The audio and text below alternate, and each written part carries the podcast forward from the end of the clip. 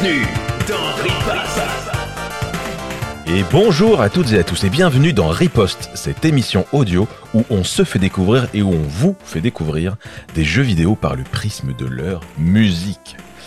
Alors je suis Siglumorph et une fois n'est pas coutume, je suis accompagné par l'incroyable et le talentueux Joris. Salut Joris, ça gaze? Bonjour Bien, et toi?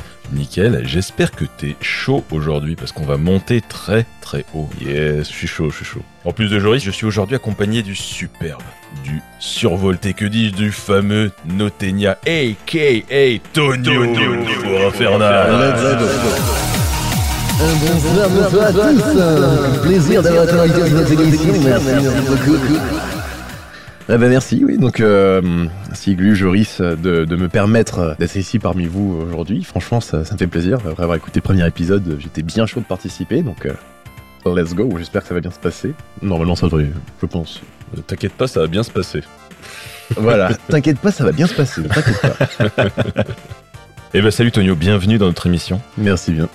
Aujourd'hui, j'avais envie de prendre un peu de hauteur sur, sur nos vies, sur nos dernières années, et je vous propose de monter dans le ciel pour euh, un épisode dont le thème est sensu stricto Sky is the limit. En fait, euh, le principe de ce thème, c'est surtout de passer des morceaux euh, de jeux qui ont un rapport avec le ciel ou des passages d'un jeu qui se passe dans le ciel ou qui ont un rapport direct avec le ciel. Donc par rapport au premier épisode, on a un petit peu changé la formule. On a retiré ce morceau spécial qu'on passait à la fin. Et en plus, on a fait un appel à des propositions sur Twitter. Euh, riposte à son compte Twitter maintenant. Et on, a demandé à des gens de proposer des morceaux en rapport avec notre thème Sky is the limit. Pendant cet épisode, on a tout simplement pris deux morceaux euh, qui ont été proposés sur Twitter. On a demandé aux personnes euh, s'ils voulaient en parler de vive voix euh, dans l'émission. Donc du coup, ils nous ont enregistré un petit message qu'on diffusera. Je trouvais ça plus marrant que ce soit aléatoire. Donc du coup, euh, c'est notre ami Tonio qui, euh, à n'importe quel moment, déclenchera un jingle que vous découvrirez à ce moment-là. Et à ce moment-là, on sera obligé de présenter le morceau de la personne qui a été choisie. Il y en aura deux du coup sur, sur l'émission et les choix des morceaux sont plutôt intéressants. Et vous allez voir que ça va être sympathique. Euh, merci à- aux personnes qui ont proposé des morceaux. Je crois qu'on a eu une bonne quinzaine de morceaux proposés. Euh, Bon, il y en a pas mal que, moi je connaissais, mais ça m'a permis aussi de découvrir des choses, notamment, euh, bon, évidemment, quand on parle de ciel, il y a la licence euh, Ace Combat qui a été proposée pas mal par le, général Newton. Et j'ai découvert les morceaux. L'OST est assez, assez dingo, donc euh, ça donne vraiment envie d'aller essayer ça et même d'écouter de plus près euh, ces OST. Mais bon, pour les autres morceaux, on va en parler un peu plus en détail tout à l'heure. Messieurs, est-ce que vous êtes prêts? Est-ce qu'on commence? Eh bien, je pense que oui, mon cher Ziglimov. Je pense que oui, on peut commencer. My body is ready. Eh bien, sans plus attendre, je crois qu'on va pouvoir commencer. Aujourd'hui, par rapport au premier épisode, on enregistre le matin. C'est pas toujours facile de se lever pour commencer un enregistrement à 10h, étant donné qu'on commence à 10h53. Donc, je voulais commencer avec un petit morceau un petit peu péchu. Je vous propose maintenant de chausser votre meilleur casque, mettre le volume à fond. On va s'écouter le morceau qui s'appelle 6h24. C'est un morceau qui a été composé par Danger, un artiste français. C'est le morceau du stage 1 de Fury, un jeu développé par un studio français.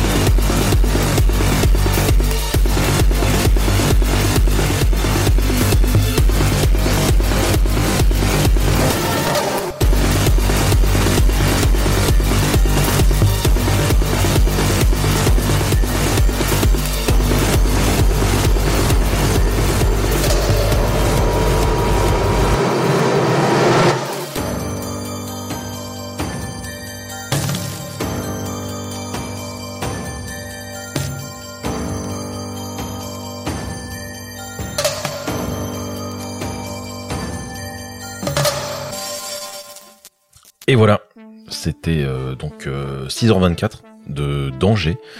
Et c'est en fait la musique du premier stage de Fury. Alors je sais pas si vous connaissez Fury. Euh, ça me dit quelque chose. C'est un jeu de combat, non? Si je- Ou je confonds avec... euh, que- euh, non, Kung Fury, c'est pas la même chose. Euh, King Fury C'est un jeu indépendant, je crois. hein. C'est un jeu indépendant. C'est un jeu euh, français, donc un jeu indépendant euh, développé par le studio de Game Baker. Alors c'est un studio qui est basé à Montpellier. Il est sorti en 2016 sur PC, euh, PS4, Xbox One et en 2018 sur Switch. Donc euh, Fury, bon, c'est un jeu que je trouve vraiment euh, vraiment ouf. C'est un boss game, donc t'as raison, c'est un peu un jeu de combat, parce que c'est toujours du 1 contre 1, euh, le personnage contre le boss, mais ça mélange action, shoot 'em up et un peu du beat 'em up aussi. Et c'est quand même un petit peu hardcore parce qu'il est pas fait pour qu'on réussisse du premier coup. C'est un jeu d'apprentissage, on apprend les patterns et tous ces trucs là. Donc le principe du jeu, c'est qu'on on incarne un, homme plutôt mystérieux. Il est enfermé dans une prison et il se fait euh, libérer au début du jeu par un, homme lapin, non mystérieux d'ailleurs. Et cet homme lapin va lui fournir une épée, un flingue et va lui dire de se battre pour sa liberté. À partir de là, euh, nous on va incarner cet homme-là et euh, on va confronter un par un tous nos géoliers. Donc on a 10 niveaux pour pouvoir sortir de cette prison. C'est des combats qui sont longs, qui sont durs parce que c'est en fait le combat c'est un stage entier vu que c'est un, boss game donc c'est voilà des, combats très longs. Et tout ça c'est euh, sous une musique euh, électro un peu un peu synthwave qui est donc un peu comme le morceau qu'on vient d'écouter avec euh, pas mal de basses euh, des, euh, morceaux plus ou moins rapides. Celui-là avait pas un tempo très rapide mais voilà il y en a qui sont beaucoup plus rapides. Et euh, je trouve que euh, au fur et à mesure c'est le genre de jeu qui te met dans un état euh, assez frénétique où tu te laisses aller avec la musique et tu te laisses au fur et à mesure guider par ton instinct. Et en ça, moi, ça me laisse, euh, ça me fait penser un peu à Hotline Miami. Déjà parce qu'on retrouve, euh, on retrouve les, euh, un peu le même genre de gars. On retrouve Wave Shaper, Carpenter Brut, Toxic Avenger, etc. Alors je sais pas si Toxic Avenger était dans Hotline Miami, mais mais voilà. Puis c'est un peu le même style de musique électro synthwave qui, au fur et à mesure, tu te retrouves dans le jeu à faire des choses tellement euh, difficiles et à répéter tellement qu'au bout d'un moment tu te laisses aller dans une espèce d'état euh, animal quoi et tu te laisses aller avec la musique et t'écoutes que ton instinct c'est assez euh, assez fort Ouais, c'est généralement c'est toujours des jeux qui ont une identité assez forte et il y a toujours un univers très très marqué et ça donne ça donne envie généralement de toujours s'y plonger dedans pour essayer de voir un petit peu jusqu'où ils ont poussé le vice, on va dire. Et c'est vrai que c'est toujours des jeux qui attirent l'œil dans les présentations.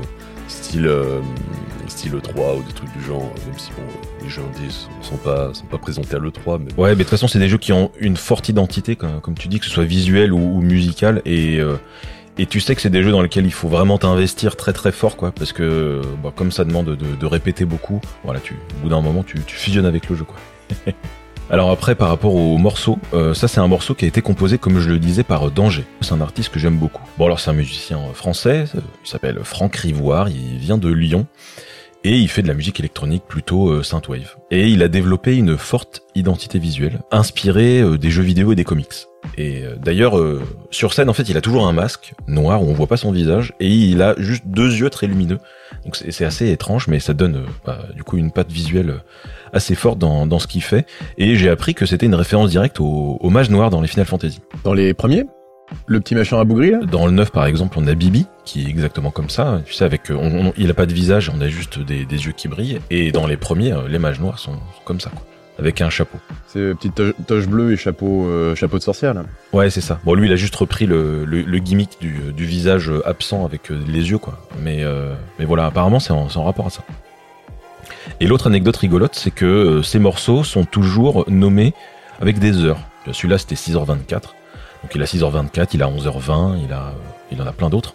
Et en fait, c'est l'heure à laquelle il termine le morceau. Ah putain, justement, j'allais dire ce que vous pensez que c'est l'heure à laquelle il termine le morceau. Bon bah, j'ai. Et bah oui, c'est exactement ça. Ah, je suis perspicace. Il y, a- il y a un morceau qui déroge un peu à la règle. Il s'appelle 88 h 88. Je me dis qu'à ce moment-là, son réveil, il, il devait foirer. Quoi. Ah ouais, ouais, il un léger, un léger souci d'affichage. euh. les, les digits euh, numériques euh, en cristaux liquides, la complété. Voilà, donc bon, pour l'instant, il a sorti trois albums. Un Taiko, qui est vraiment excellent et du coup qui utilise, comme son nom l'indique, des taiko japonais. Et Origins et la totalité de l'OST de Haven, qui est un autre jeu du studio Game Baker. Ah oui, vous allez peut-être me demander, mais quel est le rapport avec le ciel, euh, Siglu? Eh ben en fait, la prison est dans les cieux. Effectivement, on est dans le Tram. Mais euh, non, c'est stylé. En tout cas, le, le- le son est, le son est pas mal. Et puis on a bien le côté euh, euh, oppressant, un petit peu de, de- du coup de la fuite. euh, si bien suivi dans la musique, euh, enfin, ça fait vraiment, la, on dirait presque une musique de jeu de combat à tel point t'es, c'est intense. Alors, euh, moi, pour le premier morceau, j'ai un petit peu euh, réarrangé mon ordre parce que je ne savais pas du tout dans quel ordre passer mes morceaux. hein. Et euh, là, je commence avec un morceau d'un jeu euh, quasiment inconnu. Vous connaissez tous Square Enix, vous connaissez tous Atari. Et si je vous dis que les deux se sont entre guillemets réunis pour faire un jeu, en fait, ils l'ont pas fait ensemble puisque Atari était le distributeur européen. Mais Square Enix a fait un jeu qui s'appelle Musashi Samurai Legend.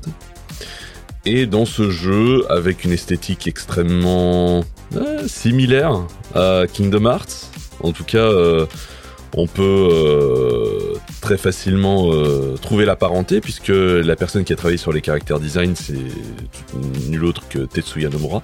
J'ai envie de dire entre deux travaux sur Final Fantasy, Final Fantasy X et, et Kingdom Hearts, bah, il s'est dit bah tiens je vais faire les personnages de, du jeu de petits jeunes là-bas. Et donc du coup, euh, dans ce jeu, vous après euh, un premier niveau de, tutoriel assez euh, assez court, vous vous retrouvez rapidement dans le hub du jeu et ce hub n'est tout simplement que une baleine volante. Et je voulais absolument vous faire découvrir ce, ce- le thème du coup qui s'appelle Village of the Secret Beast, qui est vraiment magnifique et en plus il n'a l'air de rien comme ça, mais comme on revient très souvent au hub dans le jeu, on l'entend beaucoup. Donc euh, je vais vous le faire découvrir, on en reparle juste après.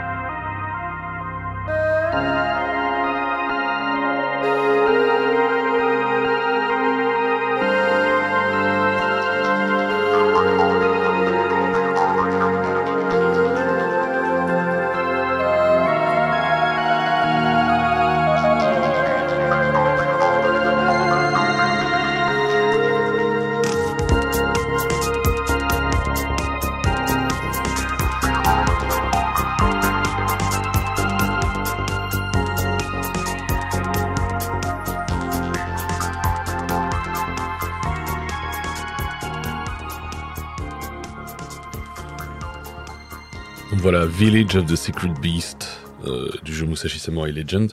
Au niveau de la composition, il y avait deux personnes à la compo du jeu. Il y avait Junya Nakano et le deuxième compositeur, qui est le compositeur de cette musique, euh, c'est Masashi Amauzu. Euh, du coup, la musique est assez emblématique pour les gens qui ont joué au jeu, puisque, comme je l'ai dit avant, tu reviens très souvent en hub, euh, tu passes énormément de temps dans, les différents magasins pour t'acheter des potions, pour t'acheter euh, des armes, etc. Et euh, en vrai, le jeu n'est pas n'a clairement pas eu un, retentissement énorme, mais il proposait vraiment une expérience de jeu qui était vachement cool, avec un univers qui était assez différent de ce qu'on pouvait trouver à l'époque. Euh, ça alliait euh, steampunk et, euh, tradition japonaise. Et en vrai, j'avais eu beaucoup de souvenirs sur ce jeu. Le thème faisait aussi partie de, ma liste des, jeux d'enfance. Je trouvais ça sympa du coup de, pouvoir le mettre ici aussi et de présenter du, coup la manière dont ce thème arrive dans le jeu. Parce que c'est vrai que mettre en hub principal d'un jeu une baleine volante, c'est pas ce qu'il y a de plus commun, j'ai envie de dire. Mais alors du coup, ça c'est un RPG, tu dis Euh, oui, c'est un, c'est un action RPG. Donc euh, on sent que Kingdom Hearts est passé par là. Donc du coup, euh, on est on est plus dans, dans un RPG euh, traditionnel tour par tour. On est vraiment Ouais. sur de l'action RPG, voire même un peu beat'em up. Stylé, super stylé. Euh, c'est pas si unique que ça de mettre en, en scène un- une baleine volante. Bah, ça me rappelle un petit vieux jeu. Ça, ça me rappelle un, un Ça vieux me jeu. fait énormément penser à euh, A Link's Awakening euh, le- avec le poisson rêve, donc, euh, qui est souvent représenté comme une grosse baleine qui vole. Oui, mais est-ce que euh, le, la- le poisson rêve est le hub du jeu Ah, le hub Oui, le hub, effectivement, pardon. C'est pas le. C'est pas la ville, la ville principale, effectivement. Là, tu dans, dans le jeu, tu es dans la Ah oui, baleine et c'est d'accord. le hub central. Ah oui, ok, ouais, j'avais pas compris ça. D'accord. C'est un, peu ton aéronef, quoi. D'accord, ouais, c'est- genre euh, Pinocchio euh, qui est rentré en collision avec euh, Monster Hunter, quoi. Voilà. c'est un mélange sympa, j'ai- j'ai- j'aime bien l'idée. J'ai juste une question, com- comment tu rentres dans la baleine Par la bouche ou, ou par le cul? Bah, ça on sait pas parce qu'à chaque fois c'est un téléporteur. Donc, euh, Habile. mais Ah. c'est un téléporteur qui est au milieu de la baleine. Donc, en avis, tu, tu arrives par le, tu, tu arrives par le haut. Moi, je suis toujours content de découvrir euh, les, les petits jeux de Joris qui sortent de derrière son frigo, là, que personne ne connaît. Il était d'ailleurs très fier en disant, Ouais, je suis sûr que tu, que personne l'aura dans sa sélection. Bah, c'est évident. Ah ouais, ça fait... Bah, bien sûr. C'est pour ça, euh, c'est pour ça que je t'ai parié 100 balles. Hein. D'ailleurs, je les attends. Ouais, je sais. Mais j'ai j'ai pas accepté. Mais merde. Et bien du coup, maintenant que nous avons parlé de deux petits jeux euh, sympathiques et euh, auxquels on n'aurait peut-être pas pensé, car ils nécessitent un minimum de culture vidéoludique euh, et un minimum d'engagement psychologique, moi je vous propose, comme le bon petit garçon que je suis, de parler de musique de jeu que je pense plus ou moins tout le monde a connu ou connaît, mais euh, qui me font plaisir euh, de ramener sur le devant de la table. En même temps, t'as raison, je pense qu'il faut toujours revenir aux bases. C'est ça. On va dire que je suis un peu cette, cette espèce de, de, de fil rouge, le retour, euh, la cuisine de maman, tu vois, où tu es toujours euh, un petit peu chez toi euh, quand, quand tu reviens euh, à cet endroit-là. Donc voilà, je vous propose donc euh, comme première musique l'introduction d'un grand méchant euh, que l'on connaît tous. C'est donc euh, le thème du vaisseau volant dans Super Mario Bros 3 qui a été reprisé dans différents autres jeux Nintendo. Notamment une, de ces reprises-là que je vais vous proposer, qui est un petit peu plus, élaborée, et qui par euh, dérivation euh, est devenu un peu le thème de Bowser. Euh, je vous propose d'écouter ça tout de suite et on en parle.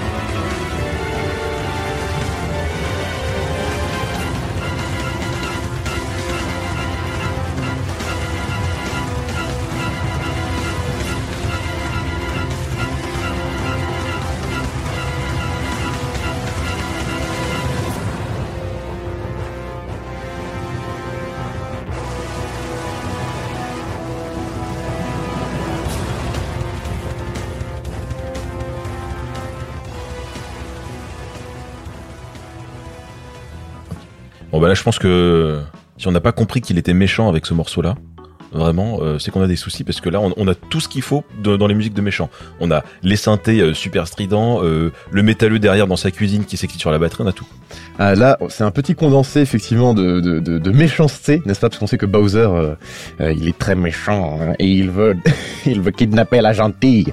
Donc, euh, j'ai choisi cette version. Pourquoi? Parce que la version originale est apparue dans le jeu Super Mario Bros 3 sur euh, Game Boy Advance. Sur NES. Où on voyait arriver un bateau volant, euh, on voyait que le dessous parce que l'écran était trop petit pour, pour afficher tout, toute l'étendue de puissance de ce bateau volant.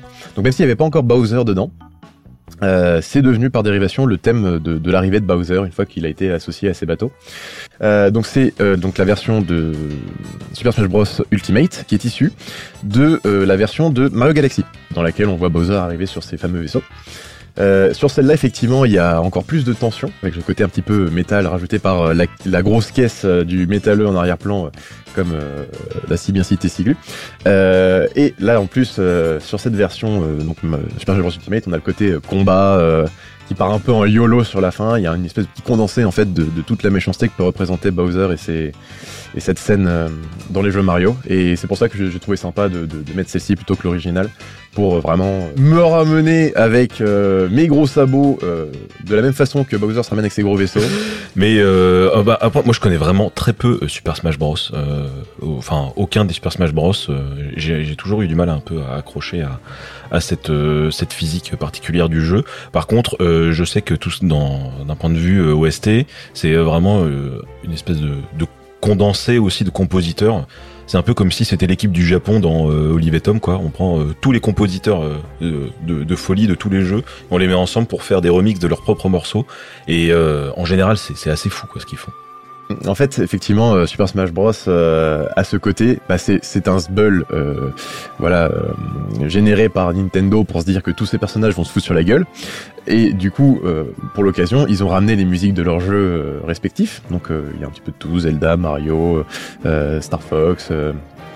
Euh, Fire Emblem, etc. Et donc, à vérifier, mais je suis pas convaincu qu'il y avait des morceaux originaux sur le premier opus, donc sur 64, mais à partir de Melee, euh, il y a eu énormément de, donc, de morceaux originaux et de reprises et de remix, euh, comme celui-ci que je viens de, vous faire passer. Et c'est pour ça que Super Smash Bros est une franchise qui a une vraie richesse en termes de, de, thèmes et de remix euh, donc officiels de, de musique Nintendo. Et ceci est une excellente façon de faire une transition pour la première musique Twitter proposée par euh, l'un de nos followers. Euh, donc je propose euh, de commencer par notre cher ami Chaotil qui donc a envoyé un petit audio que je vais vous diffuser. Car ce charmant bambin nous a partagé un morceau qui lui fait plaisir. Je vous propose de l'écouter tout de suite. Alors, je vais commencer par avouer quelque chose. J'ai jamais joué à Star Fox, ou Star Wing comme il avait été appelé en Europe. Oh, l'escroc.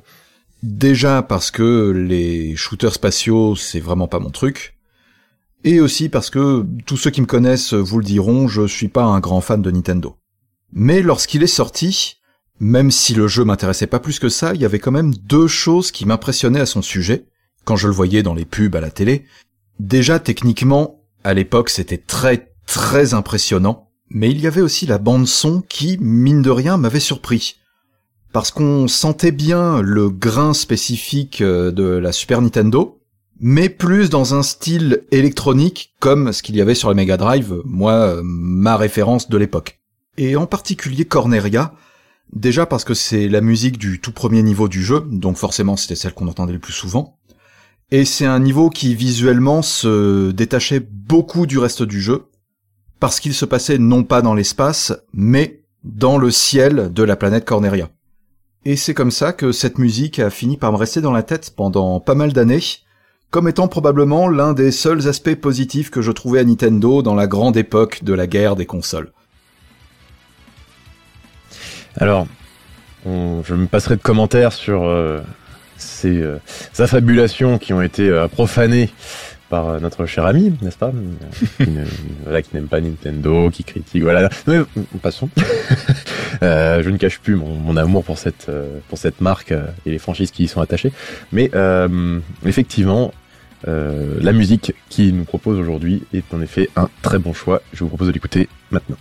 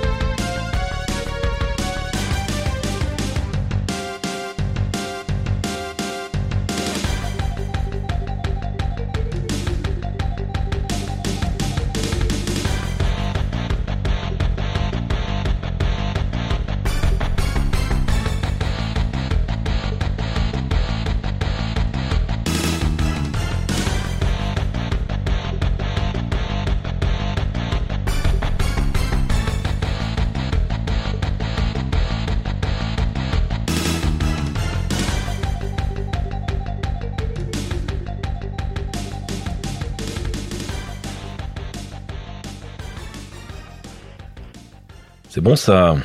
Et voilà. Donc euh, franchement, très bonne énergie euh, dans cette dans cette musique. euh.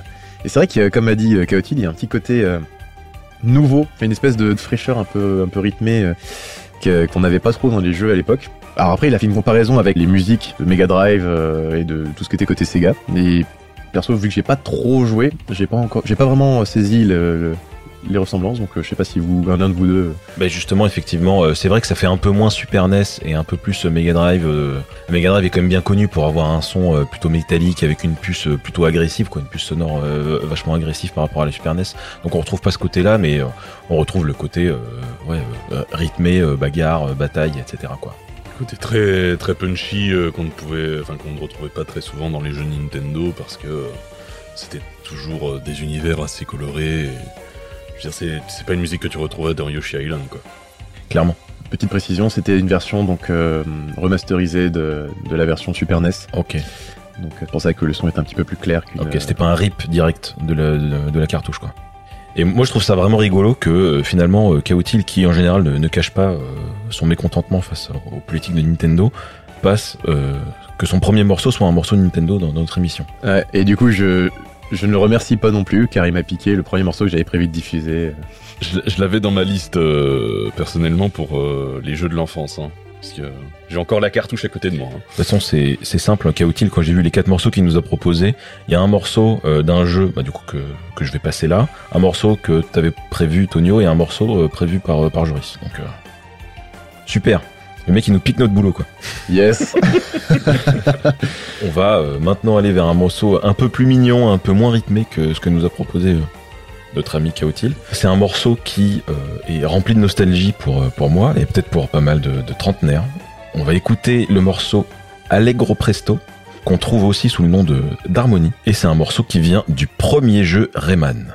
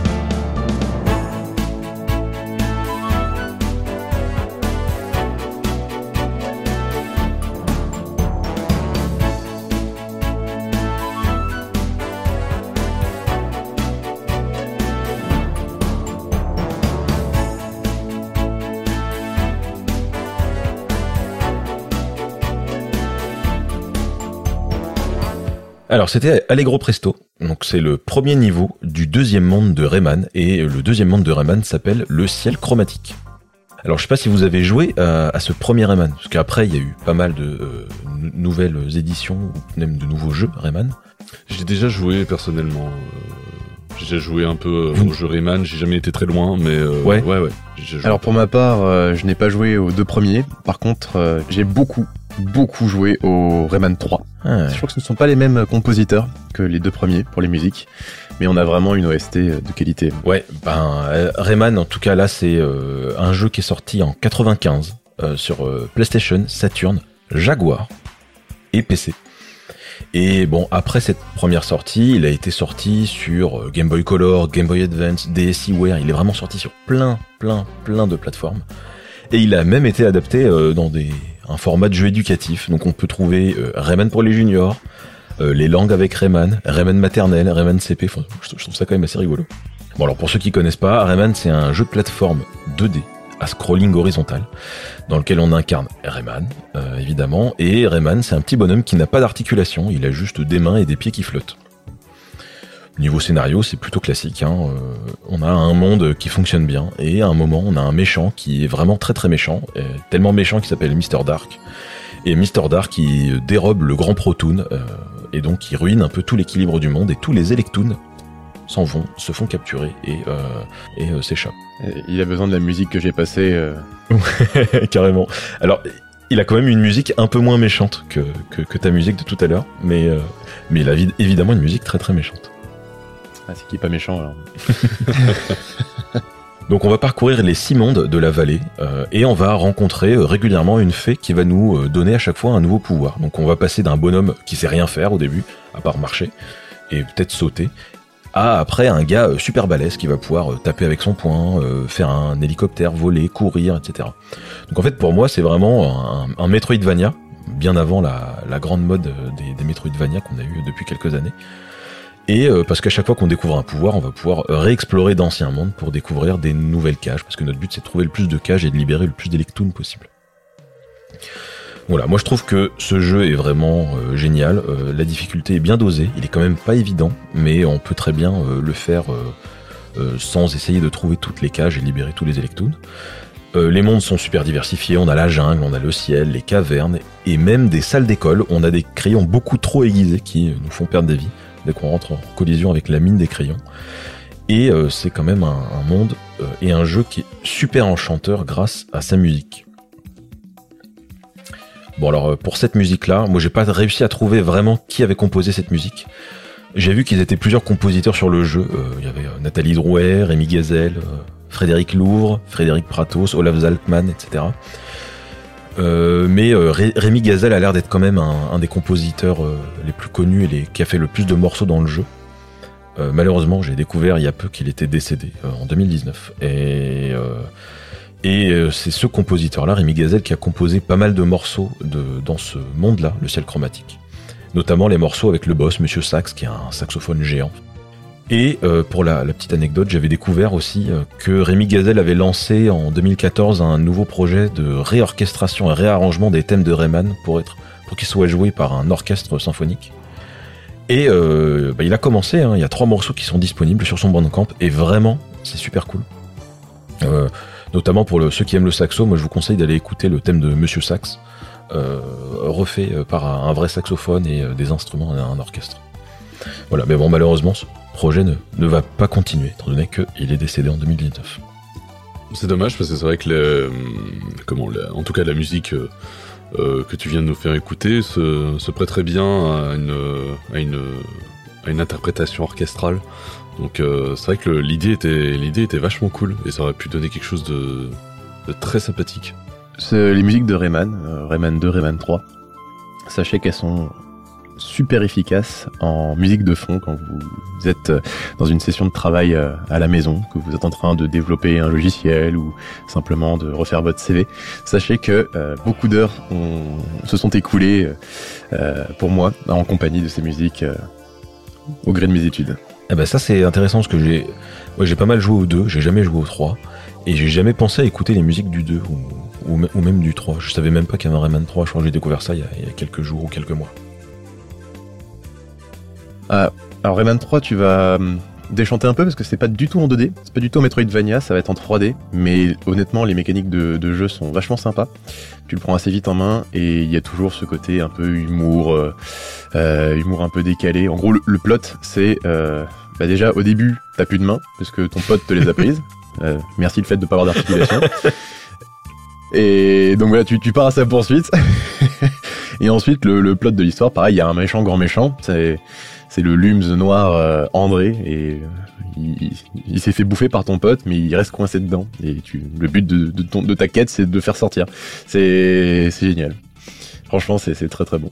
Et ton pote se bourre au jus de prune au, au passage. Je vais pas m'étendre là-dessus parce que j'ai vraiment envie d'en parler de ce jeu. Faut limite faire une chronique euh, à ce sujet. Mais je te, je recommande énormément Rayman 3. Dans, dans un prochain épisode Donc euh, moi, pour le deuxième morceau, est-ce qu'on pourrait dire que j'ai une connexion avec euh, avec une personne sur Twitter, puisque ce morceau a été proposé sur Twitter, et c'est le premier morceau auquel j'ai pensé quand j'ai vu le, le thème Sky is the Limit. J'ai pris le même morceau qu'un des morceaux proposés par Freak sur Twitter. Euh, N'hésitez pas hein, pour les prochains épisodes à proposer aussi vos morceaux. Il y aura un nouveau euh, un nouveau système qu'on vous détaillera à la fin de à la fin du podcast. euh, euh, qui sera bien sympathique, je pense. Vous pourrez un peu plus participer à l'émission euh, à ce niveau-là. Et ce morceau, euh, bah, c'est tout simplement Corridors of Time de Chrono Trigger, qui est un morceau emblématique de la Super Nintendo ou même de l'histoire du jeu vidéo en général. hein. J'y ai pensé directement et je comprends, enfin je pense que vous allez très vite comprendre si vous avez jamais entendu ce morceau, pardon, pourquoi il est emblématique, parce que c'est c'est, je pense, que la Super Nintendo peut faire de mieux en termes de qualité sonore. On écoute ça et on, en reparle juste Clairement, ce morceau est putain d'incroyable.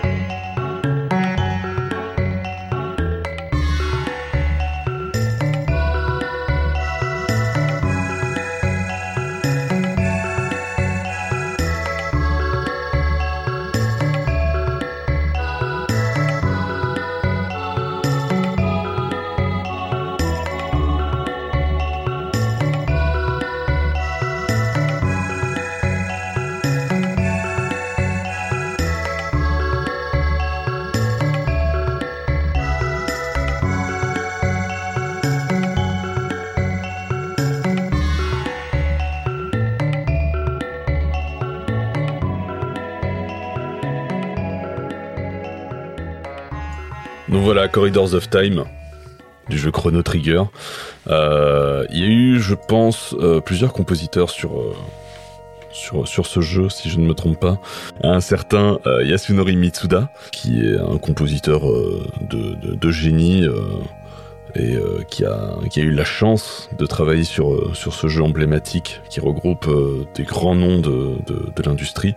Le jeu est sorti en 1995, 95. Je pense qu'à ce moment-là, la PlayStation euh, soit était sortie, soit pointait le bout de son nez. J'ai l'impression que ce jeu est un petit peu euh, un dernier un dernier uppercut donné aux, consoles nouvelle génération qui amenaient de la 3D pour dire euh, non non on n'est pas mort nous les, les vieilles consoles 2D on n'est pas mort euh, on n'est pas et on arrive à, sortir quand même des jeux encore extrêmement intéressants et au final qui marquent l'histoire du jeu vidéo de par euh, de par son de par le jeu en lui-même le gameplay l'univers les graphismes mais aussi le mais aussi le, aussi les musiques et euh, c'est vrai que c'est fou de se dire par exemple qu'il y a des jeux par- des jeux sur PlayStation ou euh, sur, sur- ou sur Saturn qui euh, au final ne proposent pas une qualité sonore au- aussi aussi exceptionnelle que ça quoi. Ouais bah du- coup euh, effectivement à niveau des dates c'est exactement ce que tu disais. Euh, Chrono Trigger il est sorti en 95 donc un an après la sortie de la, la PlayStation et euh, de toute façon euh, on, en parlait un petit peu euh, dans, le, dans le premier épisode. Il y a eu une telle maîtrise de la, puce sonore et de, de, la Super NES dans Chrono, Chrono Trigger. En même temps, ils avaient toute la durée de vie de la console pour s'entraîner, que on sentait pas autant que ça les limitations euh, techniques de, ces puces-là, et que même euh, dans les premiers jeux euh, de la PlayStation comme euh, FF7, bon c'est pas les premiers jeux, il est sorti trois ans après la console, mais finalement on, sent pas autant que ça le gain de qualité grâce au support CD par exemple notamment dans les musiques. Hein. Et on sent qu'ils n'ont pas pu euh, toujours euh, augmenter le nombre de pistes de samples et, euh, et enrichir autant qu'ils auraient aimé le faire. En même temps, c'est parce qu'il y avait le cinématique aussi. Et la euh, composition qui joue, qui joue énormément. Ouais, ben il y a la composition, il y a aussi qu'est-ce que tu mets sur ton CD. Donc là, a- ils ont mis plutôt des cinématiques aussi. Et puis, euh, effectivement, bah, la manière de, de développer le truc. Hein. D'ailleurs, euh, par rapport à Chrono Trigger, euh, c'est un morceau que je connais et que, que j'aime beaucoup, Corridor- Corridors of Time. Et euh, je l'avais aussi redécouvert via une, un album qui était sorti, alors je sais plus en quelle année, mais c'est des, des remixes qu'ils avaient fait plutôt funky, jazzy. Et la version qu'ils avaient fait, donc c'était un l'album s'appelait The Brink of Time. Et la version de Corridors of Time dessus est vraiment un, pur délice. Bon, Là, je, je vous la conseille. Pour ma part, j'ai aussi connu du coup Chrono Trigger de par sa musique, mais c'était pas un album funky. C'était, euh, alors je ne sais pas pour ceux qui connaissent, euh, le Video Games Live, qui est donc un, orchestre philharmonique qui reprenait des musiques de jeux vidéo. Euh, J'avais eu la chance d'aller le voir euh, en représentation. Et bah, d'a- d'ailleurs, euh, par rapport par rapport aux reprises orchestrales, il y avait le Symphonic Fantasies, qui est aussi un, un groupement euh, de, enfin, je- sais pas qui compose exactement. Je pense que c'est Ya- Yasunori Mitsuda et même les, compositeurs euh, euh, en général, ils, font des des espèces de mash-up ou plutôt des medley. Ils font des medley de bah, de toute l'OST d'un jeu. Donc ils ont fait euh, Chrono Cross, Chrono Trigger en même temps. Ils ont fait un medley de 20 minutes dessus, joué par un orchestre euh, symphonique. Ils ont fait ça sur Final Fantasy, sur Kingdom Hearts, et vraiment ça aussi je vous conseille hein, si vous aimez les, les symphonies. euh, voilà, ils ont transformé les OST de jeux vidéo, de RPG en, en symphonie. Donc Symphonic Fantasies, ça c'est aussi euh, du délice. Du coup, je tiens à m'excuser auprès de nos auditeurs, ce n'était pas Chrono Trigger qui a été, enfin Chrono Trigger qui a été refait par le Video Games Live, c'était Chrono Cross. Chrono Cross c'est le, on va dire c'est le fils spirituel qui pour moi surpasse Chrono Trigger sur tous les points, mais, tout le monde n'est pas d'accord. Vous commencez du coup euh, à me connaître, mais je vous propose une petite mise en situation. Imaginez, vous rentrez, vous êtes dans un, beau château, un grand château. Vous, vous avancez dans les salles, vous commencez à avoir accès aux, étages supérieurs, vous montez, vous montez. Plus vous montez, plus les niveaux sont difficiles. Puis ensuite, vous arrivez dans une grande pièce, dont la seule utilité sem- vraisemblable est euh, la présence d'une grosse horloge en plein milieu. Bon, vous dites, euh, ok, pourquoi pas, c'est un style de design. Puis vous voyez sur, le bord d'un mur un petit trou. Vous dites, bon, il est difficile d'accès, mais j'ai quand même envie d'aller voir. Vous passez par ce petit trou, vous tombez euh, dans un conduit de cheminée qui vous amène dans un monde, dans les nuages, complètement euh, immergé de blanc. Donc imaginez, vous êtes la tête dans les nuages, et tout ce que vous voyez actuellement, ce sont des tapis volants, des forteresses qui volent, et un bateau volant. Donc vous avez le droit de me taper parce que je vous propose à nouveau du Nintendo, à nouveau du Mario, Encore et à nouveau une reprise d'un Super Smash Bros. Mais ce n'est pas le même, c'est le deuxième opus, Super Smash Bros. Melee. Euh, et donc je vous propose tout de suite d'écouter la musique qui s'appelle Rainbow Cruise, autrement connue comme course arc-en-ciel dans le jeu. On écoute.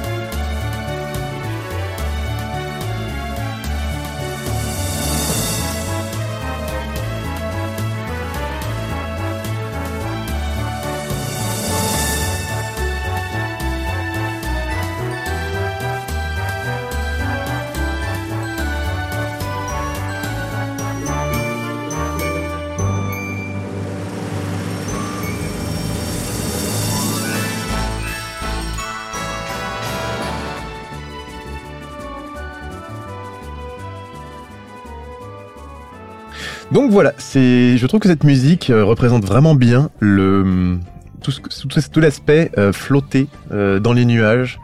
Donc, euh, donc, faut s'imaginer donc, sur, dans Super Smash Bros avec la musique de ce niveau, le, le monde, on apparaît directement sur ce bateau volant qui finit par s'échouer. Le, niveau, d'ailleurs c'est un des pires. euh, pour ceux qui auront joué à Super Smash Bros Melee, euh, connaissent cette, douleur. C'est un des pires niveaux dans Super Smash Bros parce que le niveau, la caméra bouge, il y a un défilement horizontal, euh, puis vertical, puis en fait tu fais un grand tour de niveau. Et toi, faut que tu lattes la gueule de tes copains tout en ne tombant pas dans le vide, tout en continuant d'avancer, en ayant en fait c'est un, jeu de plateforme de combat avec un side scrolling dans tous les sens, multidirectionnel. J'ai choisi cette musique parce que elle remixe en fait deux musiques de, Mario. Donc il y a la, partie que j'ai décrite tout à l'heure dans Mario 64 quand on arrive sur le monde dans les nuages, la forteresse des nuages, avec les prémices de ce niveau mêlé, duquel euh, ont été sortis ces éléments. Donc euh, les, les blocs qui tombent quand on marche dessus, le bateau qui vole. Et euh, on a entendu à un moment un passage qui provient de des jeux Mario aussi. Tout à fait surpris. Étonnamment. Vous ne vous y attendiez pas, je sais, je, je, je vois votre émoi, qui est en fait la musique à la base de Mario Bros. Alors je crois que c'est le 3 sans dire de bêtises, mais ça vient peut-être de ceux d'avant. De 2 quand euh, Mario euh, est dans les mondes à queue. Dans les mondes engloutis et qui nage. Donc, Et c'est vrai que vu qu'il y a ce côté flottement, ça se prêtait bien au bateau qui flotte dans les airs, etc. Et c'est pour ça que ça a commencé à avoir cette connotation de, musique aérienne en même temps que, que la première. je trouve que c'était bien dans le thème, voilà, le, petit côté arc-en-ciel, le- les nuages, et ça me fait, me fait plaisir de ramener encore un petit peu du Nintendo et du Smash Bros sur la table. Je m'y attendais. Est-ce que tu ramènes une Nintendo Et c'est étonnamment, hein, franchement. Bah, Melee, j'y ai beaucoup joué quand, quand j'étais gosse, puisque je l'avais. Mais euh, je, bizarrement, je passais plus de temps sur le mode aventure. je le trouvais ça. sympa.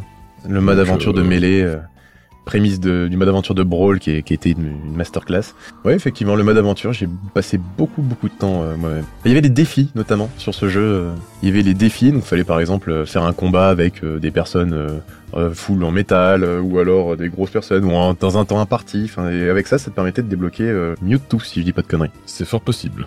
Ouais, malheureusement, moi, je, je connais pas, j'ai jamais joué à Smash Bros Melee, jamais joué à Super Mario 64 non plus. Le, le seul Mario euh, auquel j'ai vraiment beaucoup joué, c'est le Mario qui n'est pas vraiment un Mario, c'est le Mario Su- Super Mario 2, euh, celui où, où tu prends des légumes et tu les jettes sur tes, euh, sur tes adversaires. Ouais, The, The Lost Levels, euh, où en fait tu te rends compte que tout n'était qu'un rêve. c'est- c'est pas The Lost Levels, c'est euh, c'est c'est vraiment, euh, tu, tu prends des légumes et tu les jettes. C'est- Ça vient d'un autre jeu en fait, et puis après ils ont mis Ah des oui, skins non, C'est en fait euh, une reprise du jeu Doki Doki Panic Voilà, D'accord. Doki qu'ils Doki ont Panic, euh, mis à la sauce Mario pour la version internationale parce que ça passait mieux. Ah. Mais The Lost Level, c'est vraiment le Super Mario Bros 2 normalement. Et du coup, c'est de ce jeu que vient euh, l'attaque Beba de Peach dans Super Smash Bros, qui euh, du coup lui permet de cueillir des navets et de les envoyer à la gueule de ses adversaires. Ah, excellent D'accord. Ça tombe bien parce que tu parles d'un jeu avec euh, des bateaux dans le ciel. Tu m'offres une excellente transition pour mon troisième morceau. Parce que euh, je pouvais pas faire d'épisode sur le ciel sans parler d'un jeu qui était extrêmement cher à mon cœur. D'ailleurs, je vois que j'étais pas du tout le seul à en parler. Parce que Kaotil, encore lui, a proposé un morceau de ce jeu-là. Et même euh, d'au- d'autres potes, hein, quand je leur parlais du thème, tout de suite, ils m'ont proposé euh, n'importe quelle musique de ce jeu-là. Donc, c'était dur de choisir un morceau dans cette OST. Mais là, je vous propose d'écouter le morceau qui s'appelle The Little Jack Ship et qui vient du euh, superbe RPG Skies of Arcadia ou Skies of Arcadia Legend.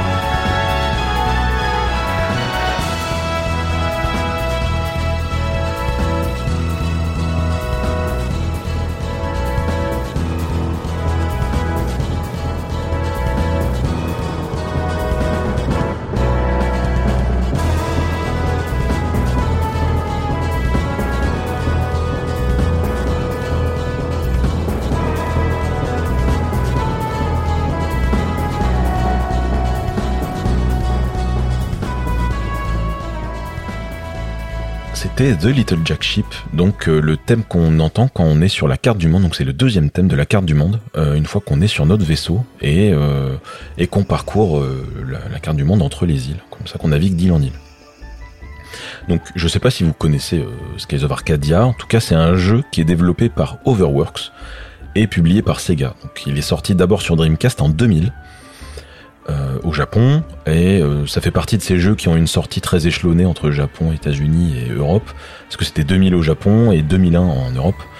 Et ensuite, il y a eu une version un peu plus, une version Skies of Arcadia Legend qui est sortie sur GameCube euh, en 2002 au Japon et 2003 États-Unis Europe. Voilà, donc c'est un JRPG qui reprend parfaitement les, codes du genre. On a des XP, des combats au tour par tour, des partenaires qu'on recrute au fil de l'aventure.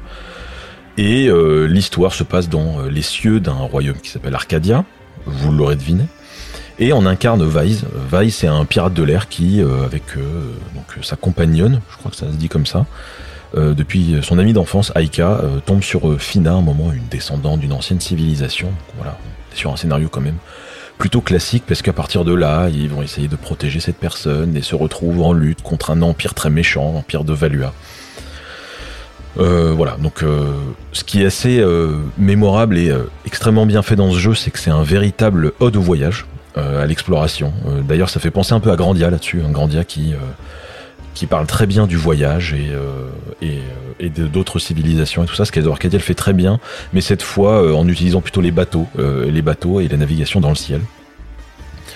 Et bah, en fait, ça marche, ça marche super bien. On fait des batailles navales, on a plein de plein de plein de combats, euh, des boss, on a des on recrute des membres qui ont chacun une personnalité contrastée, euh, les personnages sont bien écrits, euh, on a on a vraiment tous les éléments qu'il faut pour vivre une une super aventure.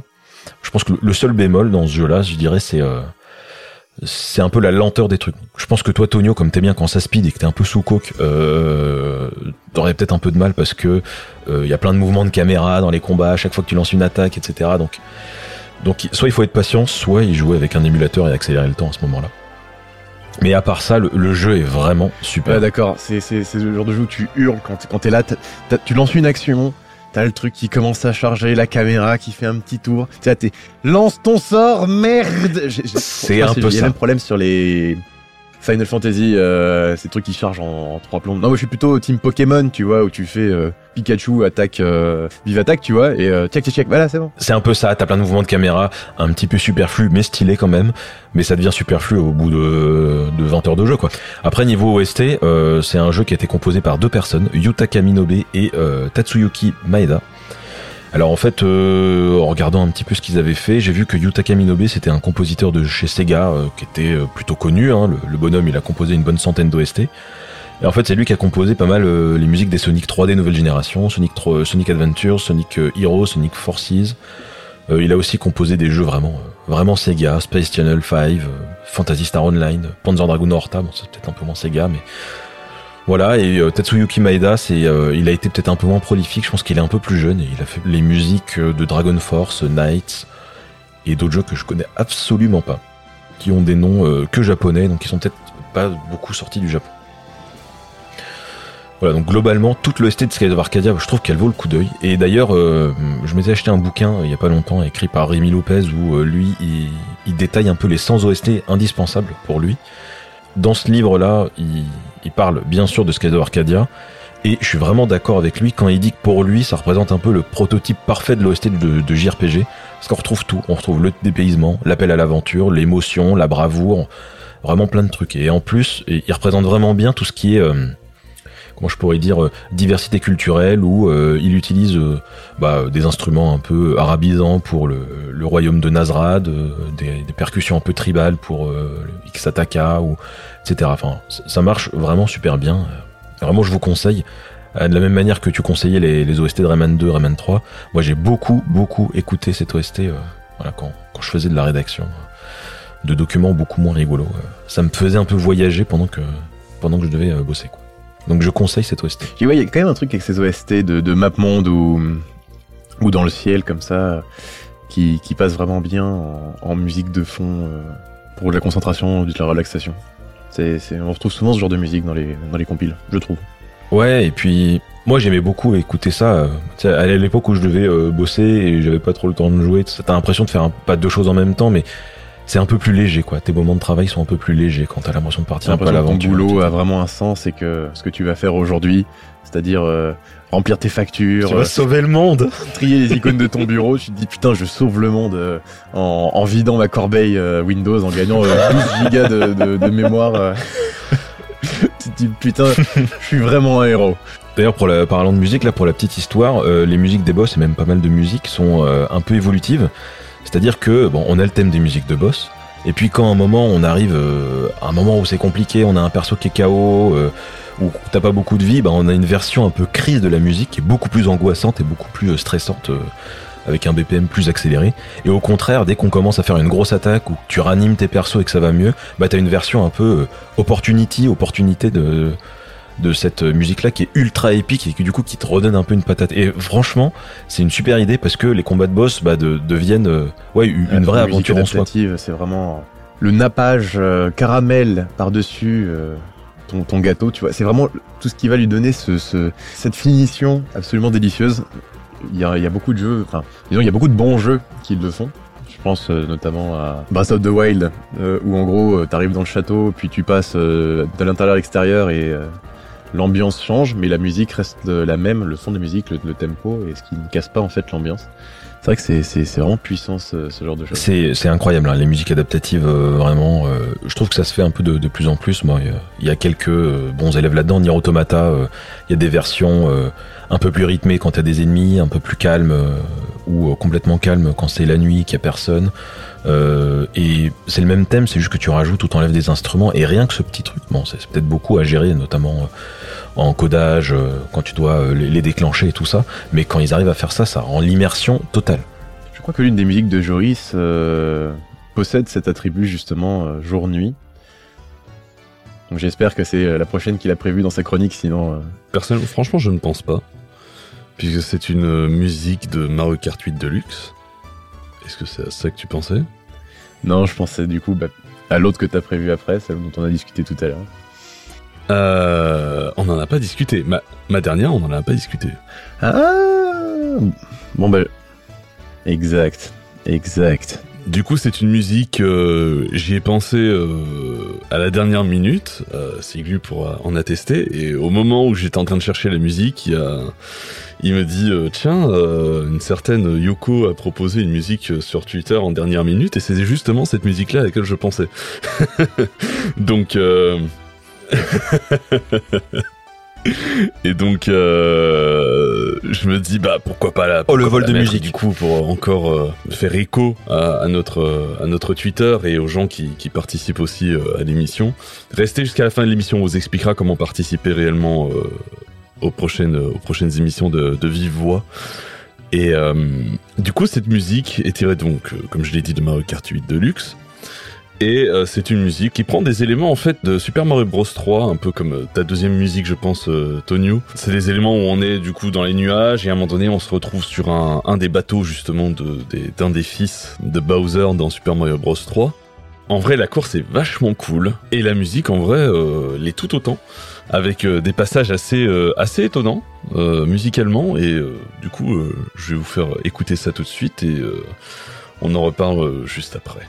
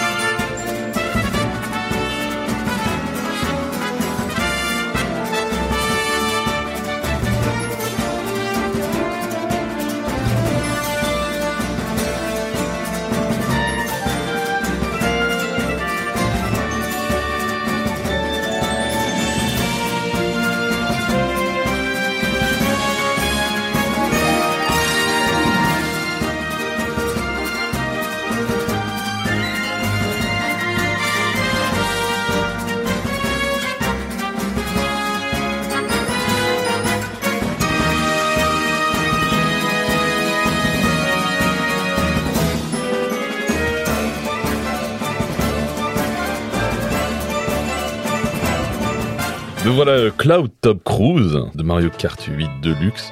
Une musique qui est assez, euh, assez étonnante pour un circuit de Mario Kart avec, euh, de ce que j'ai l'impression de reconnaître des, des samples de Mario Galaxy. Alors après, j'ai pas toutes les musiques de Mario Galaxy en tête, mais ça, ça y fait énormément penser. Franchement, le, le, le, la musique est vachement cool quand on prend le temps de s'y attarder, parce que c'est vrai que quand on est en pleine course, on a plus, euh, on est plus concentré sur le fait de se recevoir une carapace bleue dans le cul plutôt qu'autre chose.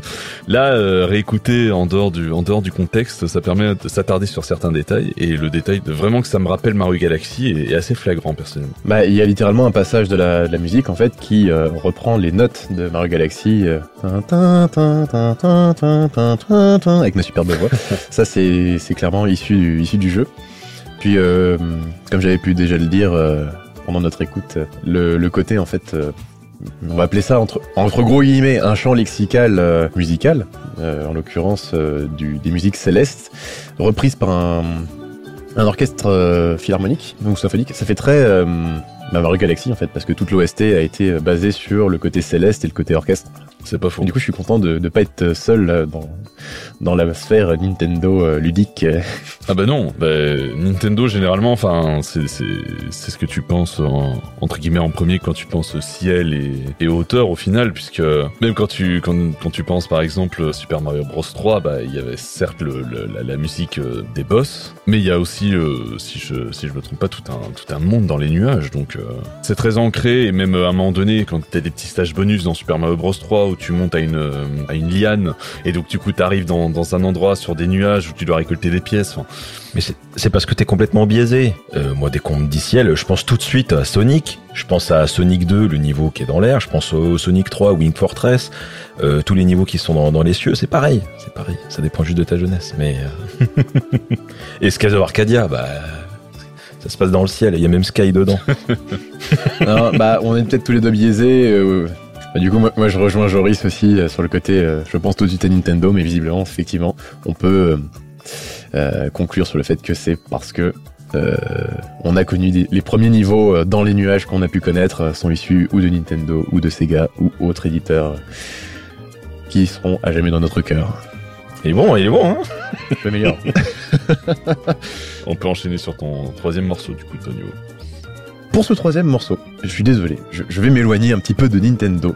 J'ai réussi, après tant bien que mal, à, trouver un morceau qui me parle tout en étant un petit peu plus euh, diversifié. Je vous propose euh, donc maintenant de découvrir avec moi un jeu qui aurait, si j'avais participé à la première chronique, donc jeu de, de votre jeunesse, euh, je l'aurais proposé. Ce jeu est un jeu euh, qui est sorti le 8 février 2004, euh, développé par Raptisoft Games. Je parle bien sûr, bien évidemment, du magnifique Hamster Ball et de la version Hamster Ball Gold, euh, à laquelle j'ai pu jouer dans ma jeunesse énormément de temps passé sur mon PC euh, à jouer à ce jeu. C'était euh, à l'époque où les souris avaient encore des boules. Euh, nous avons donc le contrôle d'une petite boule euh, d'un d'un hamster qui est donc dans sa vous savez la petite boule en plastique là pour lui permettre de rouler sans partir sous un meuble donc faut avec sa souris galérer à faire comme ça des, des, des mouvements de souris de plus en plus amples afin de- de- d'aller de, plus en plus vite car dans un temps imparti il faut euh, parcourir un niveau se, semer d'obstacles d'embûches et euh, de trous dans le vide Ah, voilà, donc c'est un jeu qui va parler à très peu de gens, mais qui pour moi euh, est une institution dans ma sphère vidéoludique. Ce qui fait que ce jeu, si je vous en parle aujourd'hui, c'est parce qu'il y a un niveau euh, parmi tout ceci qui se déroule au sommet d'une tour, donc en l'occurrence tellement haute qu'on ne voit pas le bas. Euh, J'ai choisi celle-ci et non pas celle du niveau dans les cieux, parce que je la trouve beaucoup plus à même euh, dans ses intonations et, ses, et son ressenti euh, d'être euh, dans les cieux. Donc une musique. je, suis déçu. Là, j'ai regardé un petit peu qui avait développé ces, enfin, qui avait composé ces musiques. J'ai retrouvé qu'un nom, c'est Skaven, mais il n'y a pas de documentation à son sujet. Donc un artiste méconnu, mais euh, qui est méritant. Donc je vous propose, sans plus attendre, d'écouter cette petite musique que je vous propose aujourd'hui. Hamster Ball, mais qu'est-ce que c'est que ce jeu?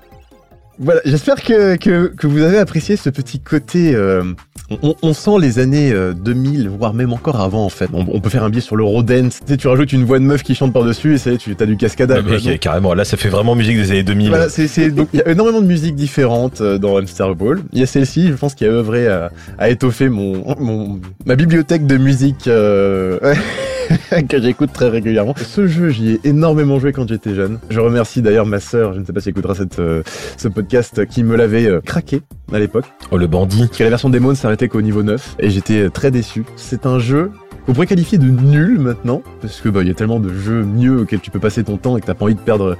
Voilà, c'est en- entre eux quand tu t'occupes de tes gosses, que t'as fini de, de remplir tes déclarations d'impôts et que tu rentres du taf. Voilà, t'as- pas forcément envie de maîtriser un hamster dans une boule, mais ne serait-ce que pour l'expérience et pour les musiques. Je trouve que c'est c'est c'est c'est une expérience à vivre.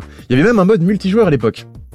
Mais du coup, en local, parce qu'il y avait pas, il y avait pas les jeux en ligne. Tu jouais en local avec une personne sur la souris, une personne sur le clavier, etc. Et tu devais, le but c'était de balancer donc le- la boule du hamster de l'autre euh, hors du ring. C'était, non, franchement, c'était, c'était incroyable.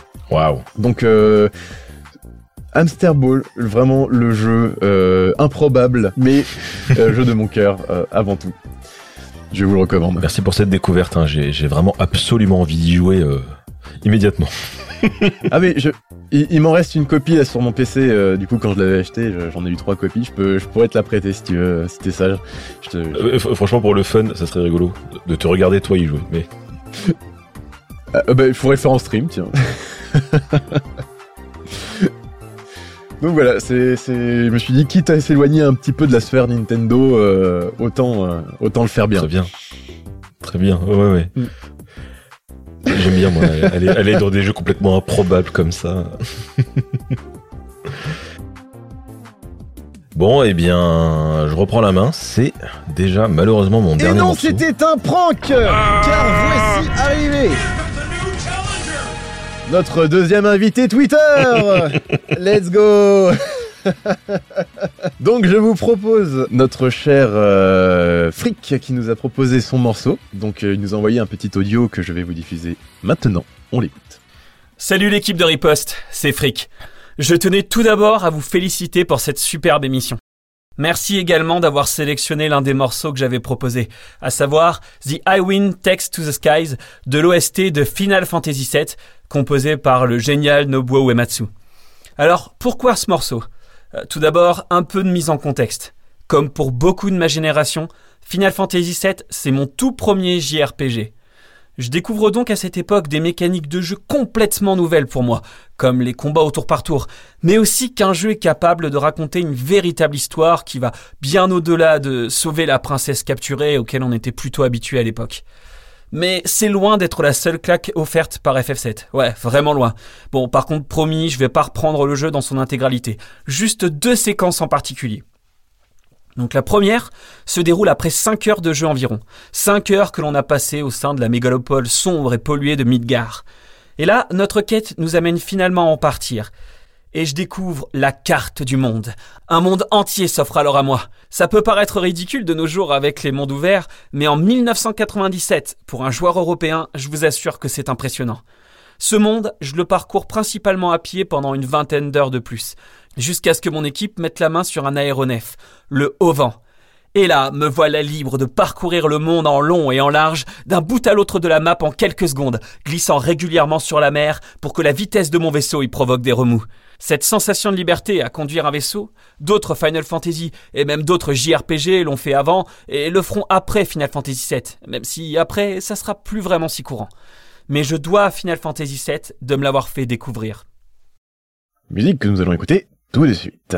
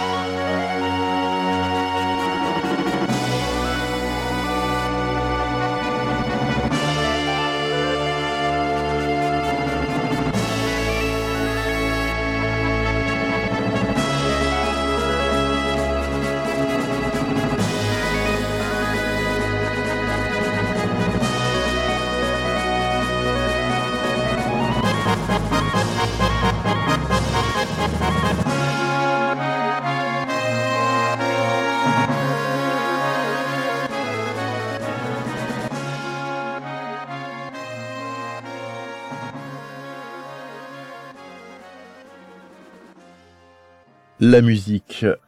The High Wind Takes to the Sky de Final Fantasy VII, proposé par Frick. Sans, sans, grande, sans grand étonnement, au final. euh, Bah oui, oui, c'est pas très étonnant que, que Frick propose FF7, déjà du Final Fantasy, et encore plus du, du FF7. Bah merci pour ce partage, hein, euh, Frick, et pour ce petit témoignage d'ailleurs, parce que euh, j'ai vraiment partagé ça de la même manière que toi, euh, qu'on en vient un peu de la même génération, notamment le premier coup de waouh dans le jeu, où tu, passes des heures dans une ville où tu penses que tout ton jeu sera là-dedans, et à un moment tu découvres la carte du monde, mais c'est vrai que moi aussi ça m'a fait un, effet assez fou, et on en parlait avec les, copains de mon frère là, et c'était pareil quoi. Euh, À un moment il disait oh mais tu sais en fait euh, après euh, tu sors de la ville et t'as un énorme monde. Je lui disais mais non c'est pas possible et tout. En fait c'est des réflexions qui paraissent un peu euh, bizarres maintenant, complètement obsolètes quoi. Mais mais c'était vraiment une, une découverte assez forte quoi. Et en plus de, de, l'histoire et des, des thématiques qui sont abordées qui euh, qui sont euh, plutôt personnelles et euh, bah, qui sont vraiment intéressantes notamment quand quand tu fais ça à l'adolescence. Donc voilà, me- merci pour ça. Et effectivement, le thème des aéronefs. hein, euh, moi, je voulais proposer le thème euh, de, l'hydre dans, dans FF8, de- enfin de, l'hydre quand tu voles, euh, que je trouve vraiment génial et qui était un de mes morceaux préférés de Final Fantasy VIII. Et je pense que euh, on peut même en profiter pour parler du, projet FF7 que, que Frick a fait. Notre ami Frick sur la chaîne The Silent Protagonist, qui, l'a mise en place, a, fait le doublage entier d'FF7. Donc si vous aimez la narration euh, du jeu et que vous vous demandez ce que ça pourrait donner avec des voix, je vous invite vraiment à aller voir. Parce qu'il a refait un découpage narratif. On n'est pas euh, pollué entre guillemets par les combats. Il y en a quelques-uns quand ils servent la narration, mais voilà, il a refait un découpage narratif de 42 épisodes, 47 en comptant les hors-séries. Voilà, on a 14 heures de vidéo. Je pense que pour ceux qui ont envie de se replonger dans le jeu, vraiment, euh, c'est super cool. À faire ça, il a fait un super travail. Puis on, est loin du let's play classique qu'on pourrait regarder parce que c'est vraiment c'est pas qu'une narration en fait c'est vraiment un redoublage complet qui fait que t'as l'impression de regarder une série Mm.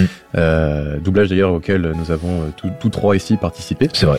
en plus des autres membres de Micro sur la moustache et, et d'autres invités donc euh, non franchement une très grosse qualité mais il n'a pas fait que FF7 il a aussi fait euh, enfin il est en train de faire euh, là FF8 euh, qui a commencé euh, il y a une semaine ou deux si je dis pas de bêtises et dont le deuxième, le deuxième épisode est sorti hier Ouais. Enfin, par rapport à Ouais, c'est ça. nous, nous enregistrons c'était hier qu'est-ce que je parle bien français oh là là Oh là là. Il est incroyable. et il a fait aussi Parasite Eve.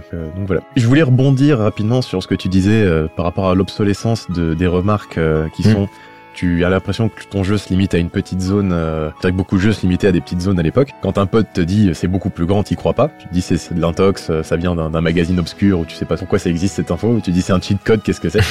Bah, ils, ils ont repris un petit peu ce, ce concept, ils l'ont un peu remis au goût du jour avec euh, Breath of the Wild. Sans déconner, au début tu, tu évolues dans une petite, une petite zone fermée où il y a des Le plateau du prélude. voilà, où il y a des, des- un précipice tout autour, tu te dis putain, euh, en fait, je suis coincé là-dessus et tout autour c'est un peu du décor lointain. Et en fait, très vite, tu te rends compte quand tu commences à avoir ta carte que, bah, en fait, la map de ton endroit, c'est un tout petit point au centre d'une immense map monde. Et tu te dis putain, en fait, la, montagne que je vois au loin, je vais pouvoir y aller. Donc c'est vrai qu'ils ont un petit peu repris ce, ce, phénomène, je trouve, sur, sur Zelda. Et c'est d'ailleurs ce qui a fait vachement marcher le, jeu. Tu redécouvres le jeu après avoir découvert le premier début, qui faisait d'ailleurs euh, écho au premier opus de la série.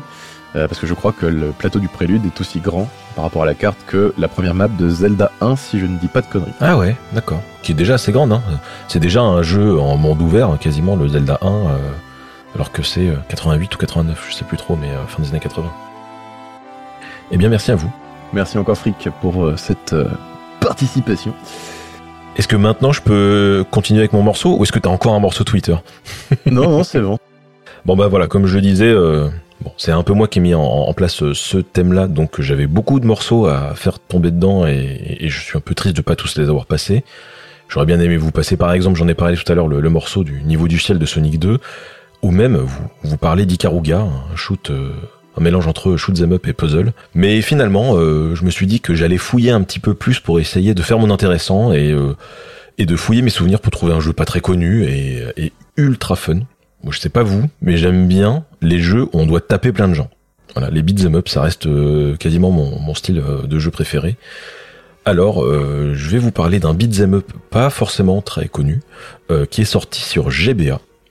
Et on va écouter tout de suite le morceau qui s'appelle Pacific Ocean du jeu Astro Boy Omega Factor, sorti sur Game Boy Advance.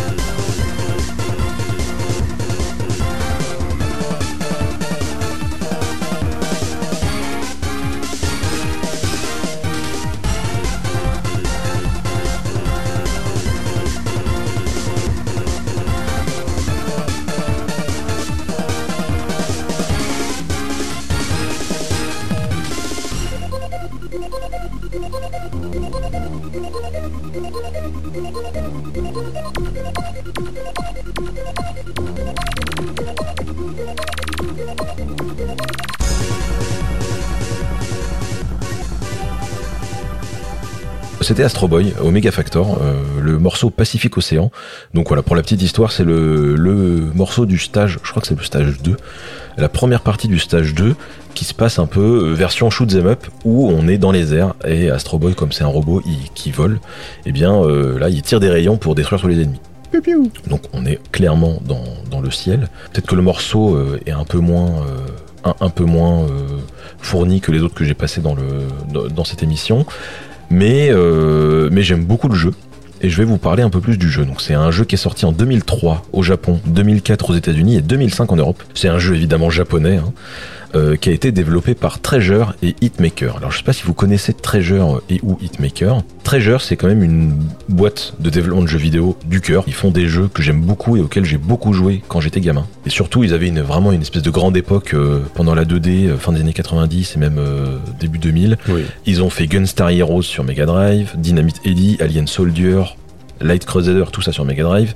Ils ont fait Guardian Heroes sur Saturn. Alors Guardian Heroes, c'est vraiment quasiment mon jeu préféré de tous les temps. Ils ont fait des shoot 'em up ultra inventifs qui sont maintenant des références. Donc Radiant Silvergun sur Saturn, Bangai-O, Sin and Punishment sur Nintendo 64, Ikaruga sur GameCube. Ça aussi, j'en reparlerai. C'est un jeu vraiment incroyable. Donc voilà, ils ont fait plein de jeux que j'aime beaucoup, que j'affectionne beaucoup plutôt style arcade. Et Hitmaker, eux, c'est, euh, on dirait que c'est une espèce de filiale de Sega quand j'ai regardé un peu. Et ils ont développé des jeux encore une fois plutôt arcade, Virtua Tennis, Virtualon, euh, Crazy Taxi, Sega Rally. Voilà, je sais pas si vous connaissez, mais on est dans l'univers Sega. Donc euh, Astro Boy euh, Omega Factor, c'est un beat'em up basé sur Astro Boy. Astro Boy, vous, le connaissez peut-être, hein, c'est le manga euh, et animé qui a été développé par Tezuka Osamu, personnage qui a un gros impact dans le milieu du manga japonais, considéré comme le dieu du manga au Japon. Et ce, ce beat'em up, moi je le trouve vraiment génial. Comme tous les jeux Treasure, il est ultra bien réalisé, on a des enchaînements géniaux, plein de challenges. Et on, retrouve un peu la petite patte de Treasure, c'est-à-dire que souvent on bat des ennemis, et à un moment on retrouve le même ennemi, mais en version ultra forte, et pour montrer qu'il est ultra fort, au lieu de changer la couleur, ils le mettent en énorme, donc ça devient une espèce de tas de pixels gigantesques, et moi je trouve ça super rigolo, quoi. Tu tapes vraiment des, pixels de plus en plus, qui sont de plus en plus abstraits. Voilà, après, euh, bon, niveau musique, euh, j'aurais pas grand chose à dire, hein. ça a été euh, composé par euh, Norio Hanzawa et Tsuyoshi Kaneko. Norio Hanzawa apparemment a pas mal composé dans les projets Konami, euh, des Konami All Star, une compile de Castlevania. Voilà, c'est des, projets que je connais pas très bien. Et euh, il a aussi composé pour la grande partie des jeux Treasure que j'ai cités, hein, Guardian Heroes, euh, Gunstar Hero, Alien Soldier, etc. Tsuyoshi Kaneko, lui, a commencé plus tard, donc et a composé des jeux que je connais vraiment pas. Donc je pourrais pas en dire grand chose. Voilà, du coup vraiment, si vous aimez les beat'em up et que les pixels vous dérangent pas, je vous conseille celui-là, il est vraiment ultra fun. Et euh, aussi foncez euh, sur d'autres jeux Treasure parce que c'est vraiment des pépites dans, dans l'innovation et le gameplay. C'est pas tellement le, le- les pixels qui me dérangent, c'est plutôt le fait qu'on incarne du coup un petit garçon à moitié nu. Mais c'est vrai que les jeux de Treasure euh, ont tendance à avoir, euh, comment je dis, une réputation assez, sympathique euh, euh, auprès des joueurs un peu plus, euh, un peu plus confidentiels, parce que les jeux sont pas extrêmement connus, même si euh, Gunstar Heroes, euh, par exemple, a quand même une, petite renommée. Mais euh, je m'étais acheté il y a quelques années, par exemple, Sin and Punishment sur Wii, le, second opus. Je pense pas que c'est, une suite. Et en vrai, le, le jeu était vachement cool et il avait une patte euh, extrêmement, extrêmement intéressante euh, au niveau graphique et un gameplay euh, assez cool. Euh, parce que je n'étais pas euh, habitué au, au shoot 'em up, donc euh, j'a- j'avais trouvé ça assez rafraîchissant. Et euh, ouais, non, Treasure a quand même sorti des, belles perles qui sont assez souvent oubliées par, par, par pas mal de gens. Et c'est vrai que c'est cool de, le rappeler, qu'ils sont là et. Enfin, qu'ils étaient là. Je sais pas s'ils font encore des jeux, mais. Et ben justement, ils ont ils ont eu quand même un âge d'or pendant la 2D. Et je pense qu'ils ont eu du mal un peu à la passage à la 3D. Dans leur, il y a eu les Sin Punishment et tout ça. Mais après, à part ça, je pense, euh, ils font des jeux quand même beaucoup moins connus ou des reboots ou des remakes ou des remasters de leurs jeux qui ont marché. C'est pas que ça, ils font plus de jeux, mais voilà, ils, ont quand même moins la cote qu'à l'époque. hein. Mais euh, ce qui était assez fort, c'est que euh, bah, avant, ils, faisaient même des jeux sur euh, tous les, enfin plein de supports. Ils ont fait PlayStation, Saturn, Nintendo 64. Enfin, ils ils étaient pas affiliés à un, clan. Ils allaient un peu partout et même si c'était quand même des jeux plus confidentiels, comme, comme tu disais. En tout cas, nous on était vraiment friands de ça avec mon frangin. Lui, il était ultra fan. Du coup, il avait même écrit un article sur euh, Treasure et les jeux qu'ils avaient fait et tout ça. D'ailleurs, euh, vachement intéressant. C'était des perles d'innovation, quoi, ces jeux-là. Ils osaient vraiment tester des nouveaux trucs et en général, ça marchait super bien. Jouer à Guardian Heroes. Il coûte 200 euros, mais jouer à Guardian Heroes. Et donc, euh, pour mon dernier morceau, j'ai choisi euh, de déroger un peu à la règle, mais pas vraiment non plus. Parce que hum, j'ai choisi un morceau du très controversé, et pourtant moi j'adore ce jeu, Mirror's Edge Catalyst, J'y avais pensé. qui est sorti en 2016 sur PS4. Même si tout le jeu, les mécaniques de jeu se font sur, sur les toits des bâtiments, etc., il y a quand même un moment où le jeu se dit Ok, t'es déjà tout le temps en hauteur, bah on va te mettre encore plus haut. Et c'est assez sympa. C'est du coup le dernier niveau qu'ils appellent The Shard. Et euh, le niveau est absolument euh, effrayant. Euh, il effraie autant qu'il fascine, puisqu'il y a énormément de passages où au final on se retrouve, comme le bâtiment à un moment donné explose, enfin, est endommagé, on se retrouve du coup à devoir marcher sur des passerelles à l'extérieur et on voit à quel point on est haut et à quel point euh, au final on, tutoie les nuages au final. hein, euh, on est vraiment limite dans les nuages. Avec ça s'accompagne une musique qui est parfaitement orchestrée par, euh, par un artiste qui est ultra confidentiel mais qui est connu justement pour avoir fait les musiques de Mirror's Edge, que ce soit du premier ou de Catalyst, qui s'appelle Solarfield. Et j'ai envie de vous partager euh, une partie de, de son travail, puisque la musique du niveau The Chard dure 25 minutes. Je vais pas vous, faire passer 25 minutes, même si personnellement j'adore ce style de musique. Moi, j'ai le temps. Euh, j'ai choisi un, un passage dans la musique qui est assez euh, représentatif de la qualité du travail de, de- de- de- de ce compositeur. Je vous fais écouter ça et on revient juste après.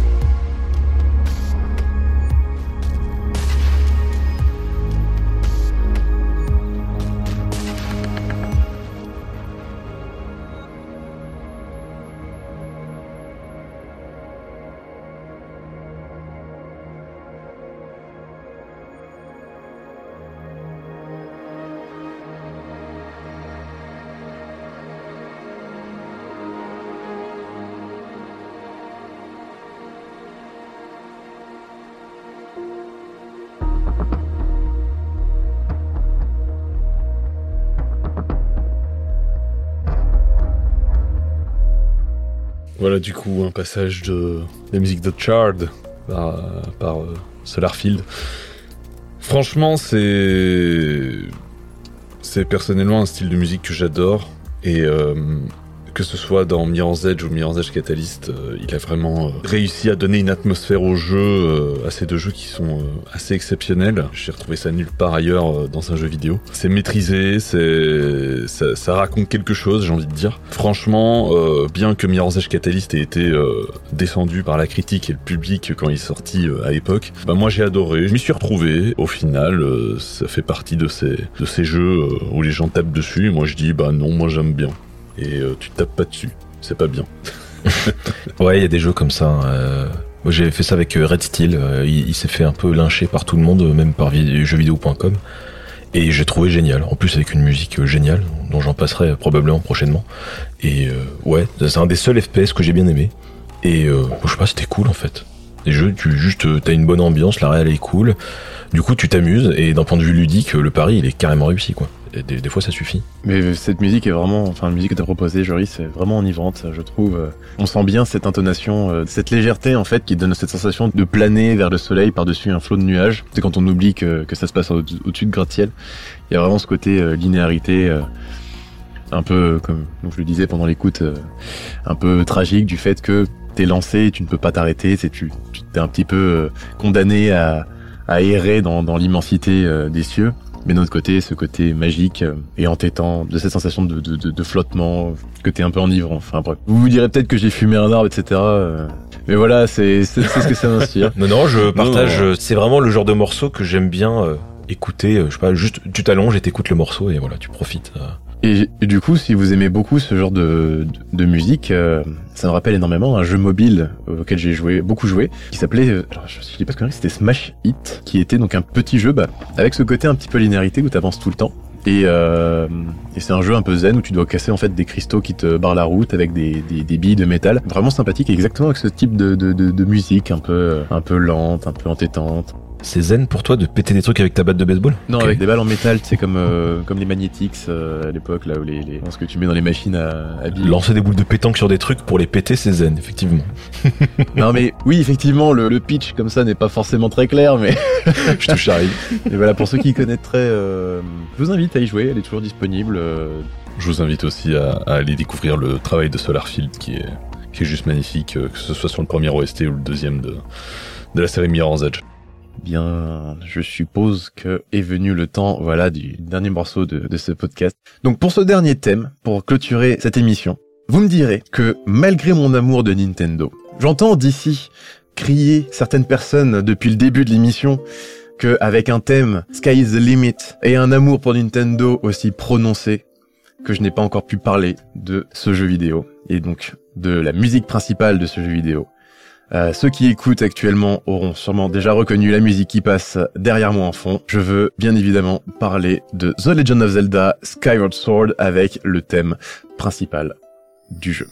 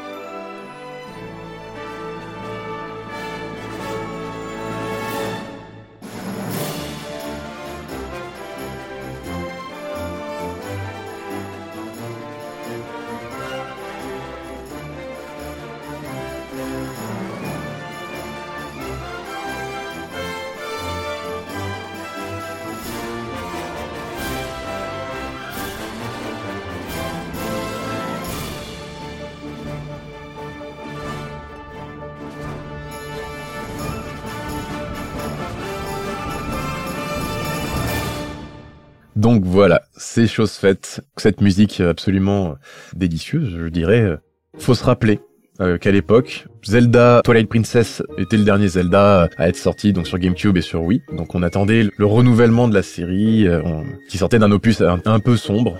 On sait qu'un Zelda arrive et là on, se rend compte dans les premiers trailers que euh, on est sur une île qui flotte dans les dans les cieux avec euh, une mer de nuages qui nous entoure et euh, la meilleure chose à faire c'est de courir vers le bord contrairement à tout instinct euh, de survie primaire et cohérent de se jeter euh, dans le vide. C'est à ce moment-là que t'appelles en fait ton, ton, ton oiseau qui est ton destrier euh, pour pour naviguer dans le ciel. Et tu te rends compte en fait que toute la map monde c'est une, une mer de nuages avec des petites îles parsemées à droite à gauche c'est un truc de ouf quand tu vois ça. Et le, le les vidéos d'annonce du jeu avec cette musique en fond il y avait limite des pas des émeutes mais enfin c'était incroyable. Tout, tout le public était en liesse. Enfin c'était incroyable. Et moi-même j'étais fou on voyait ça j'étais fou. Tel point que j'ai La musique est ultra épique. La musique est ultra épique, tu peux rien faire avec c'est ça. c'est un des premiers jeux que je me suis acheté avec mes, mes premiers argents de poche. J'ai acheté l'édition avec la, la Wiimote euh, Le mode doré. c'est vraiment un, un- un jeu pour lequel j'ai porté beaucoup d'amour. Comme beaucoup de gens l'ont vécu, il y, a, il y a eu une grande déception sur pas mal d'aspects du jeu qui s'est fait sentir en fait malheureusement malgré le, le côté euh, onirique euh, et l'aventure qui est in- insufflée par cet opus. Il y a beaucoup de gens qui ont été déçus en fait bah, de, de, de cette map monde justement euh, assez vide malheureusement et, euh, et du jeu qui est très très linéaire avec euh, peu de façons de, de communiquer entre chaque zone du monde du dessous. Et beaucoup d'allers-retours. Voilà, c'est énormément d'allers-retours et, et voilà, le, le jeu a été énormément critiqué. C'est d'ailleurs apparemment, d'après ces grosses critiques que, que leur sont venues l'idée euh, d'un jeu comme Breath of the Wild, c'est grâce à Skyward Sword qu'on, potentiellement qu'on a eu euh, Breath of the Wild, mais il n'empêche que ce jeu a, a une superbe qui, qui lui est propre, une sensation que personnellement je n'ai ressentie dans aucun autre Zelda, euh, cette espèce de, de proximité que t'as avec la princesse Zelda au tout début, et tu te dis putain en fait Link il est pote avec Zelda depuis longtemps, et tu sens qu'il y a une petite, euh, il y a un petit truc entre les deux là, des fois ils se rapprochent et tu te dis ah enfin! Non non non ils vont jouer justement sur cette proximité mais il se passera jamais rien malheureusement si elle essaiera de le tuer à un moment en le poussant dans le vide Oh, le euh, spoil. mais c'est à peu près tout ce qui se passera. Euh, ça va, c'est pas un spoil euh, mignon parce que ça se passe vraiment dans les, la première demi-heure de jeu. Donc euh, non franchement un, un jeu euh, pour lequel j'ai beaucoup d'affect et puis l'OST euh, euh, incroyable. Je parlais de la, la Wiimote dorée qui avait été vendue dans le package il y avait en plus un CD euh, de, de, de 6 ou 8 morceaux euh, justement de de- d'OST, euh, enfin, même pas d'OST en fait, c'était carrément le, le, un orchestre euh, philharmonique qui les avait reprises pour l'occasion de la sortie du jeu, euh, pour les 25 ans en fait de la saga euh, The Legend of Zelda. Euh, bah, je connais pas bien moi Skyward Sword. Euh, J'avais un peu essayé euh, la version Switch parce qu'il est ressorti en remaster sur Switch. Et en fait, j'ai été extrêmement surpris en bien parce que j'ai trouvé que euh, bah, la narration était super bien faite. Euh, je sais pas moi, euh, le, bah, la proximité qui est entre Link et Zelda, moi je trouvais ça génial et tout ça. Mais je me suis vraiment fait rattraper par euh, cette espèce de maniabilité euh, un, peu compliquée et qui fait que euh, ça devient une torture. Avec n'importe quel combat devient compliqué. euh, je trouvais que tout était compliqué. Alors que je trouve que il avait un gros potentiel par rapport à pas mal d'autres jeux que j'avais fait. Ils avaient laissé le, le, le contrôle avec euh, Le motion là, le motion control. ouais, le, le motion control.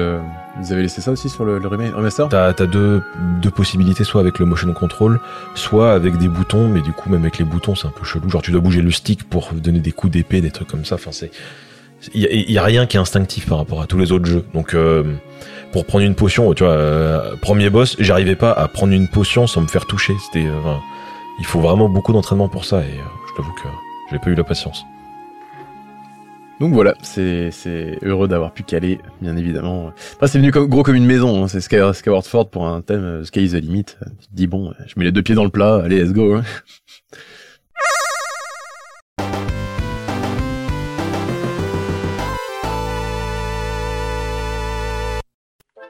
Bon, eh bien, je crois que c'est terminé pour aujourd'hui. Je crois que ça y est, c'est terminé. On a fini notre deuxième émission.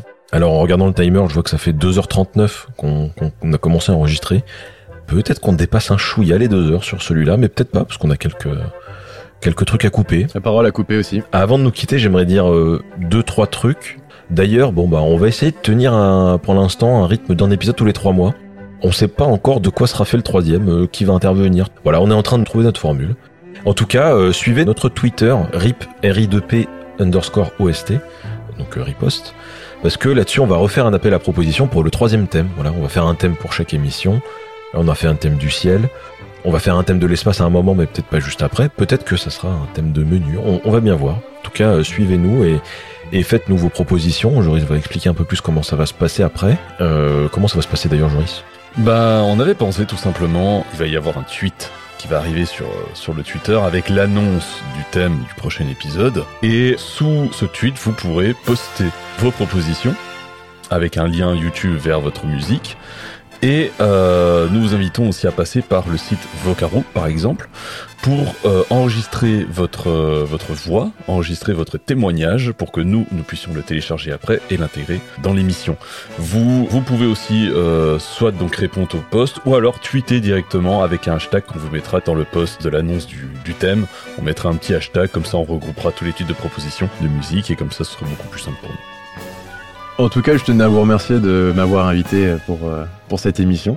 J'espère avoir l'occasion de repasser euh, dans les futurs parce que c'était vachement cool. Je m'excuse auprès de notre audience euh, parce que j'ai proposé des coups de cœur musicaux, mais j'ai pas vraiment élaboré dessus ni trop détaillé. Donc la prochaine fois, je viendrai un petit peu plus euh, muni euh, d'informations. Moi, j'aimerais te remercier pour ce hamster ball. Ah bah écoute, Vraiment, le, le hamster ball, euh, qui est une découverte vraiment sensationnelle. hein. est-ce que c'est pas la découverte du jour? Franchement, Je me demande. Je, je, con- je recommande à tout le monde Hamsterball Gold, parce que du coup, t'as des niveaux en plus. Vraiment, ne serait-ce que pour les musiques. Et petite auto-promo, je le ferai en stream pour ceux qui sont curieux. Euh, donc n'hésitez pas. Je, C'est noté. Allez voir sur Twitch Notenia. voilà, N-O-T-E-N-I-A. Et c'est un pur plaisir que de vous partager cette, euh, cet amour que j'ai pour ce petit jeu euh, incroyable. On va se mettre ses lettres de noblesse à ce, à ce pauvre hamster. Pendant qu'on en est au remerciement, bon, évidemment, je remercie Micro sur la moustache, hein, toujours. Super collectif qui fait qu'on s'est tous rencontrés, euh, tous les trois, et euh, du coup qui permet de faire cette émission, qui rend cette émission possible. Déjà par le fait qu'on se rencontre, mais aussi parce que Micro sur la moustache produit cette émission. Et maintenant, alors c'est pas encore le cas, mais ça le sera quand vous allez écouter cet épisode, eh bien vous pouvez nous retrouver sur Spotify en plus de SoundCloud. Et là, c'est carrément plus la classe. Et euh, bientôt, vous pourrez même nous retrouver sur notre futur site internet. Comme ça, si vous voulez euh, télécharger pour écouter nos voix et les avoir dans vos oreilles à n'importe où où il n'y a pas internet, ce sera possible. Et ben voilà, merci à Joris et, et Tonio. hein. C'est toujours euh, génial de prendre deux heures entièrement juste pour parler de musique de jeux vidéo. Ça, déjà, c'est cool. Donc euh, merci à vous. Un plaisir partagé. Ouais, merci encore. Franchement, ça fait, ça fait plaisir. Ben, merci à toi pour euh, l'invitation comme à chaque fois et pour la présentation. Et on se retrouve dans trois mois pour l'épisode 3. On sait pas encore de quoi ça va parler exactement, mais on va envoyer un tweet euh, d'ici deux mois. Comme ça, vous pourrez choisir vos morceaux et participer au troisième épisode de Riposte. Au revoir, salut tout le monde. Let's go. Fermons le rideau.